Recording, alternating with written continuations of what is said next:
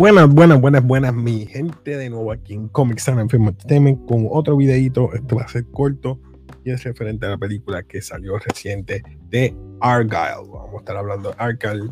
Un review sencillo y rapidito, ya que esta película es bien llevadera y es una comedia bien, bien buena y amena. Así que vamos a comenzar primero con eh, los artistas. Déjame poner por aquí. perdonen que estoy con esta voz, todavía estoy fañoso, todavía estoy malo. Eh, vamos primero con los artistas. El director es Matthew Vaughn.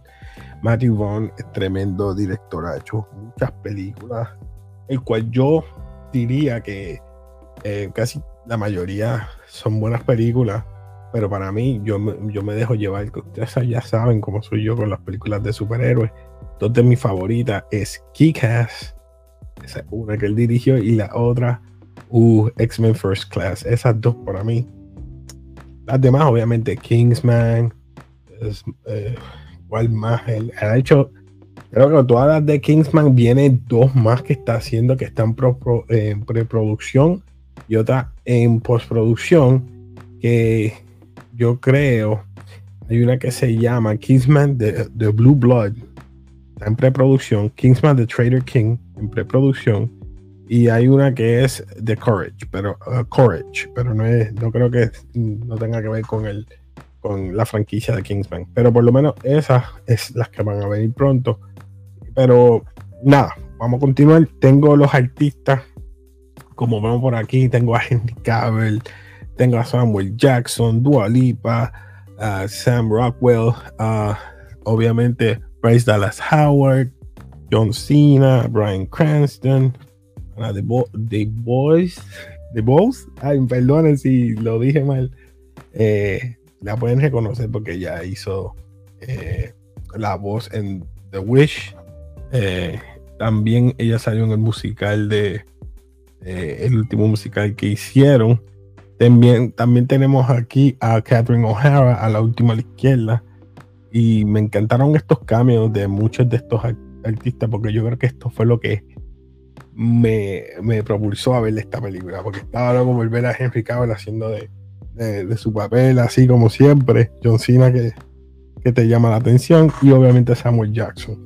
Pero obviamente lo que Sam Rockwell y Bryce Dallas Howard se la comieron. Bueno, esta película se trata de esta escritora Ellie Conway, que ella es una escritora de eh, ciertos libros de espía, de espionaje. Y da la mala pata que al escribir de todos estos libros, todo se vuelve casi real o tiene un parentesco, a lo que es la vida real. Y entonces uno, un espía, la está siguiendo porque todo lo que ella está escribiendo está sucediendo.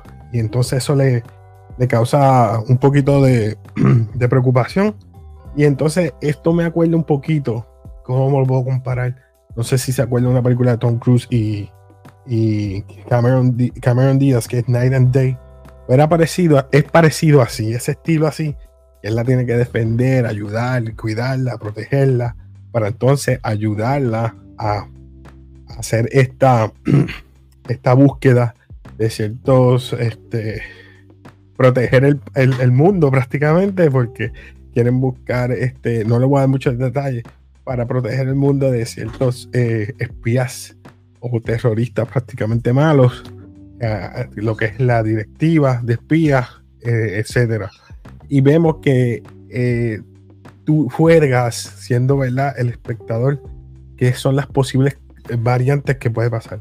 Ella es pariente de un, de un, quizás un espía, o quizás ella, o tiene un, un no sé, algo que tú te quedas con esas variantes que puedes jugar y puedes, eh, ¿verdad?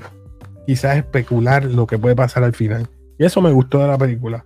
De ahí en fuera no voy a decirle mucho porque de verdad la película es bastante larga en ese aspecto. Juega con mucho tiempo, juega con lo del, lo gato, eh, lo, que ella puede hacer, lo que ella logra con, con el otro espía, con Sam Rockwell, cómo llegan a hacer todas estas cosas. Eh, y todos los plots, todos los plot twists que hay. Y te deja jugando en la película en eso.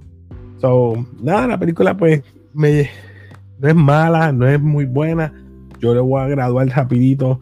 No quiero darle mucho detalle. Esto es un, como dije, no me siento muy bien y no quiero dañarle su experiencia. Pero vamos por aquí. Aquí tenemos, ya ustedes saben, perdonen, basura. Perdón. Mediocre. No reconocimiento. Memorable y legendario. Yo le voy a dar un nod por el mero hecho de que la dejo pasar porque es comedia. Eh, creo que este caballero Matthew Vaughn, ah, hemos visto Kingsman y Kingsman te juega con los dos bien.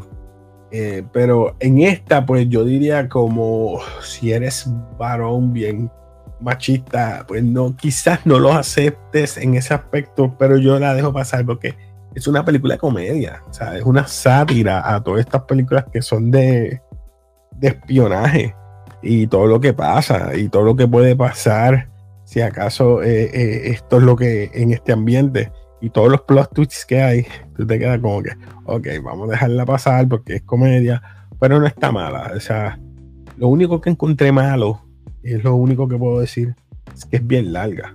Dos horas y 15 o 20 minutos y cuenta los créditos. Y eso sí, hay un post-credit al final. Así que quédense hasta el final. Aquel que es fanático de John Cena, aquel que es fanático de Henry Cavill, yo sé que les va a gustar.